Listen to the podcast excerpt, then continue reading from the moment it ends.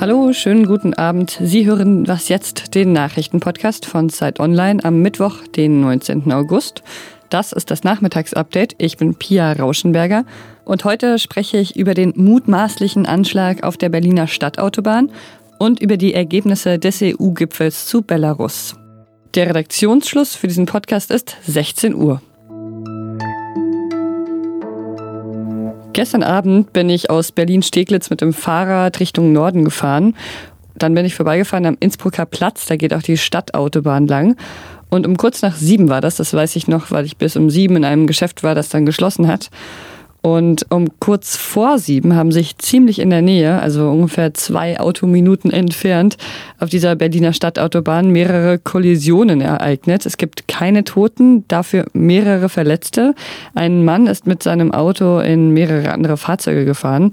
Und als der Mann angehalten wurde, stellte er eine Munitionskiste auf das Autodach und erklärte, darin befinde sich ein gefährlicher Gegenstand. Das hat sich dann nach einer Überprüfung der Kiste als nicht richtig äh, herausgestellt. Inzwischen geht die Staatsanwaltschaft von einem islamistischen Anschlag aus. Der Polizeisprecher der Berliner Polizei sagte dazu Folgendes. Sein Verhalten und seine Äußerungen, die er hier am Ereignisort getroffen haben sollen, sprechen dafür, dass äh, eine religiös oder politisch motivierte Straftat im Raum stehen könnte. Es gibt aber auch Hinweise darauf, dass psychische Probleme des 30-jährigen Mannes die Ursache für den Anschlag gewesen sein könnten. Die Staats- und Regierungschefs, die haben heute über den Umgang mit der Situation in Belarus gesprochen. Wir haben ja darüber im Podcast schon berichtet. Es gibt dort gerade Massenproteste, schon seit mehr als einer Woche. Und Auslöser war die Wahl in Belarus. Viele Menschen glauben eben nicht, dass Alexander Lukaschenko wirklich die Wahl gewonnen hat. Sie fordern ihn auf, zurückzutreten.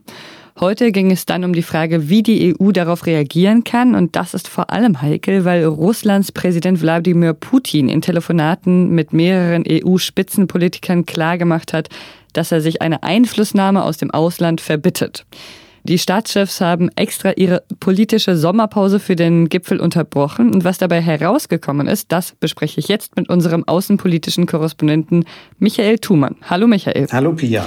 Was ist das Ergebnis der EU-Staats- und Regierungschefs? Äh, die EU-Staats- und Regierungschefs haben sich jetzt noch nicht auf weitreichende Sanktionen festgelegt. Daran wird äh, gearbeitet. Äh, die Sanktionen betreffen die Polizeigewalt der letzten Wochen und die wieder anschwellende Welle der Gewalt.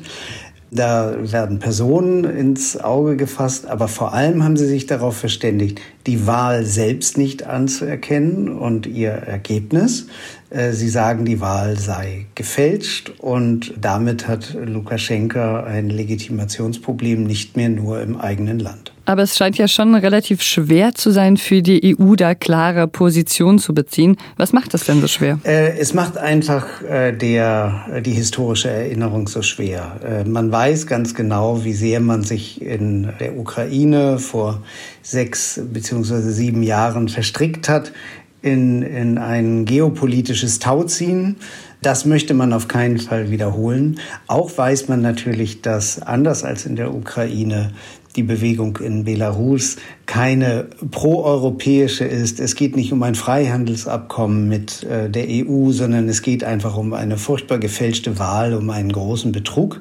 Darin möchte man die Bevölkerung unterstützen, aber man möchte darüber nicht notwendigerweise in einen Konflikt mit Russland treten. Und glaubst du, dass die Position der EU, dass sie einen großen Einfluss auf das äh, haben könnte, was jetzt noch in Belarus passieren wird? Ich glaube schon, und zwar einfach deshalb, weil die das, was die EU sagt, natürlich für Lukaschenkos künftigen internationalen Status äh, große Bedeutung hat.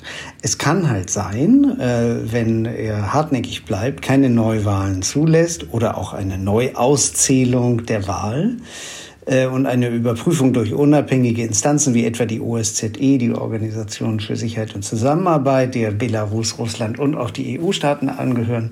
Das wären alles Möglichkeiten als Weg aus der Krise. Aber wenn er darauf nicht eingeht, dann würde er halt am Ende ein Paria sein, ein Ausgeschlossener, der nur noch von Putin anerkannt ist, aber in, im Übrigen Europa isoliert.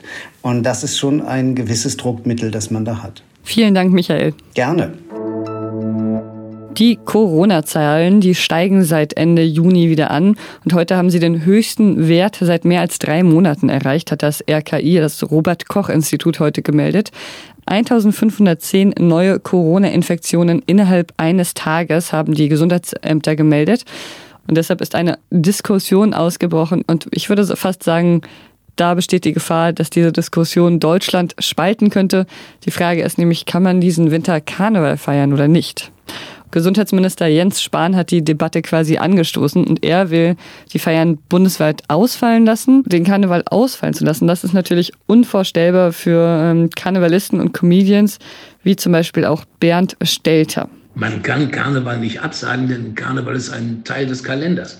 Man kann Veranstaltungen absagen. Sagen wir mal so, so 10.000 Mann in die Köln Arena und alle trinken was und schunkeln und bützen sich. Das wird so nicht funktionieren, das steht fest.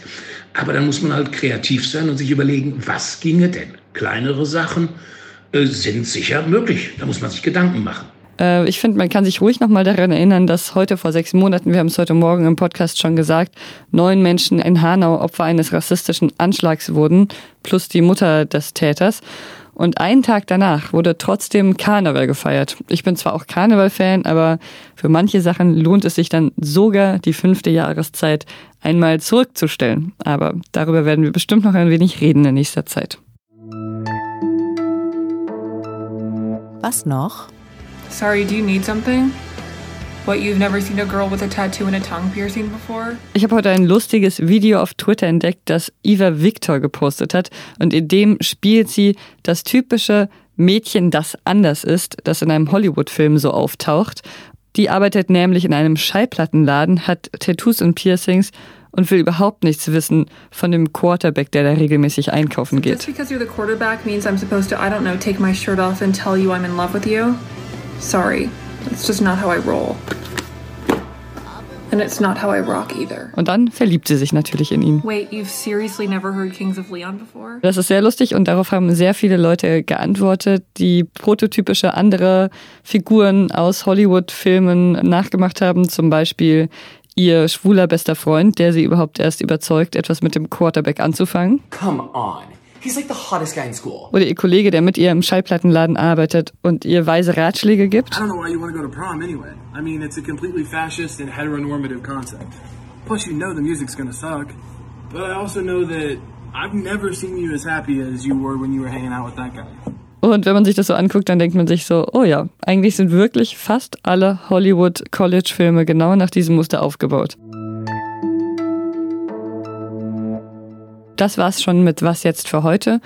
Morgen früh begrüßt sie dann hier meine Kollegin Susanne Jahangard. Ich bin Pia Rauschenberger und ich wünsche Ihnen noch einen schönen Mittwochabend.